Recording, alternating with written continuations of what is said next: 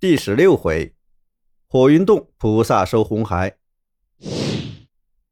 半个月后，唐僧师徒来到一座怪石成堆的大山前。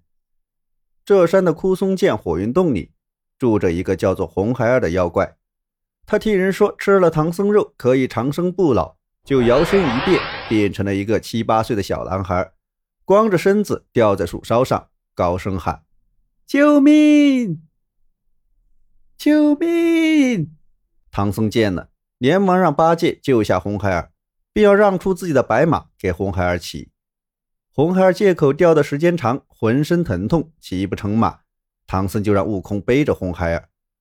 悟空怕师傅念紧箍咒，背上红孩儿就走，心里想：我倒要看看他有多大的本事。妖怪害怕悟空伤他。用那个重生法，扔下一个假的红孩儿让悟空背，自己跳在空中。悟空气得火冒三丈，抓住假的红孩儿摔在路边的石头上。妖怪又用了一个法术，变成一股旋风，刮得沙石乱飞，让人睁不开眼睛。趁机把唐僧抓回火云洞。悟空叫来本地的山神，问清了红孩儿的来历和住处，就留下沙僧看守白马和行李。带着八戒来到火云洞前，要救师傅。红孩儿命令小妖们推出五辆车子，按金木水火土排好，念了个咒语，顿时五辆车上火光四起。八戒慌了，也不管悟空，自己跑到河对面。孙悟空本领高强，练着避火诀，闯到火里去找妖怪，可是浓烟滚滚，烈火飞腾，什么也看不见。他便决定先去东海，请龙王来下雨，浇灭这场妖火，再救师傅。四海的龙王跟着悟空来到火云洞的上空，悟空在洞门前又叫又骂，引出红孩儿和他打了起来。打了二十个回合，红孩儿见不能取胜，又放起火来。悟空急忙念咒，通知天上的龙王，顿时大雨倾盆，哗哗的下了起来。雨虽然大，却浇不灭妖怪的三昧真火。反而像火上浇油一样，越浇越旺。悟空闯到火里寻找妖怪，却被妖怪一口浓烟喷在脸上，熏得头晕眼花，分不清东南西北，一头钻到河里。谁知被冷水一激，弄得火气攻心，一口气没接上来，昏了过去。沙僧、八戒救起悟空，幸好八戒曾经学过按摩禅法，按按这，按按那，好一会儿才把悟空救醒。悟空谢了四海龙王，与八戒、沙僧到松树林里坐下，商量去请观音菩萨。可是悟空腰酸背痛，浑身无力，驾不起云。八戒便自告奋勇去请观音。红孩儿一直躲在云里寻找孙悟空，发现八戒驾着云向南飞，想他一定是去请观音，就跑到八戒的前头，变成一个假观音。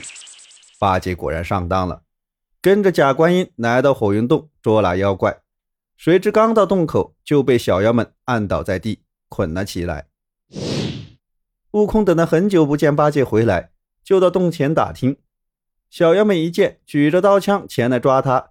悟空因为身体酸痛，没有力气，不敢和他们打，就变成一个花布包袱，躲在路旁。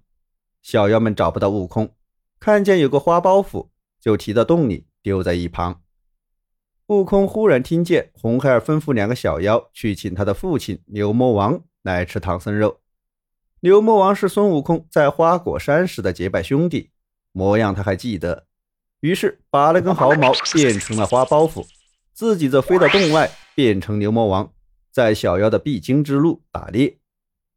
那些小妖不能分辨真假，就把悟空当作牛魔王请到了火云洞。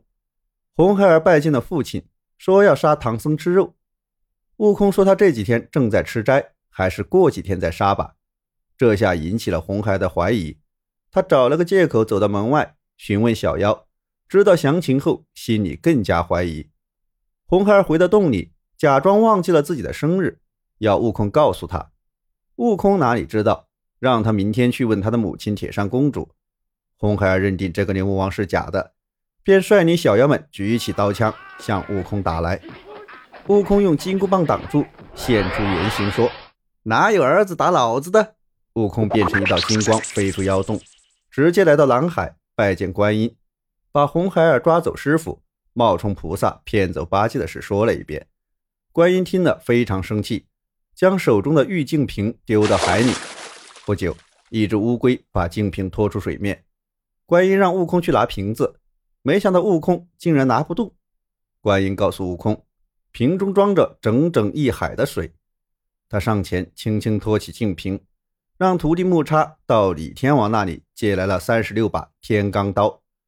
观音把刀抛向空中，念了个咒语，那刀就变成了一座千叶莲花台。观音纵身跳了上去，驾云离开了南海。悟空和木叉紧紧跟在后面。大约离火云洞四百多里的时候，菩萨停了下来，叫来山神和土地。让他们把周围三百里的野兽、昆虫都安排到山顶上。等一切都办妥了，他放倒玉净瓶，顿时眼前变成了汪洋大海。菩萨又从袖中拿出定身禅，变成珞珈山仙境。菩萨在悟空的左手心上写了个“迷”字，让他把红孩儿引出来。悟空来到火云洞前，一棒子打坏了大门。红孩儿端着枪来打悟空。悟空拿金箍棒一挡，左手在红孩儿的脸前一晃，边打边退。红孩儿顿时着了迷，紧跟不舍，来到观音跟前。悟空躲到观音的背后，红孩儿找不到悟空，举枪向菩萨刺去。菩萨变成一道金光，带着悟空飞上九重天，莲花台却扔在远处。红孩儿得意忘形，学着菩萨的样，盘腿坐进莲花台。不料莲花台的花瓣突然不见了，竟变成一把把锋利的尖刀。红孩儿连忙忍着疼去拔刀子，菩萨念了个咒语，天罡刀都变成了有带倒钩的，拔也拔不下来。红孩儿连忙求饶，菩萨问他是否愿意出家。红孩儿疼痛难忍，表示愿意出家。菩萨就封他为善财童子，接着用手一指，天罡刀自动掉在地上。红孩儿的身体完好如初。红孩儿野心不改，拿起火枪又要刺菩萨。菩萨扔出五个金圈，一个套在脖子上，其他的四个套在四肢。接着菩萨念动咒语，疼的红孩儿在地上乱滚。菩萨一停下来，红孩儿的头就不疼了。他拿起长枪又想刺菩萨。菩萨用杨柳枝蘸了一点甘露撒过去，叫了声“和”。只见红孩儿双掌合在胸前，怎么使劲也分不开，没办法，只好低头下拜。菩萨让悟空赶快救出唐僧、八戒，好早些上路，然后带着善财童子回南海去了。悟空告别了观音，找到沙僧，一起到火云洞，把小妖们全部杀死，救出师傅和八戒，一把火把火云洞烧成灰，然后跟着师傅。继续向西天走去。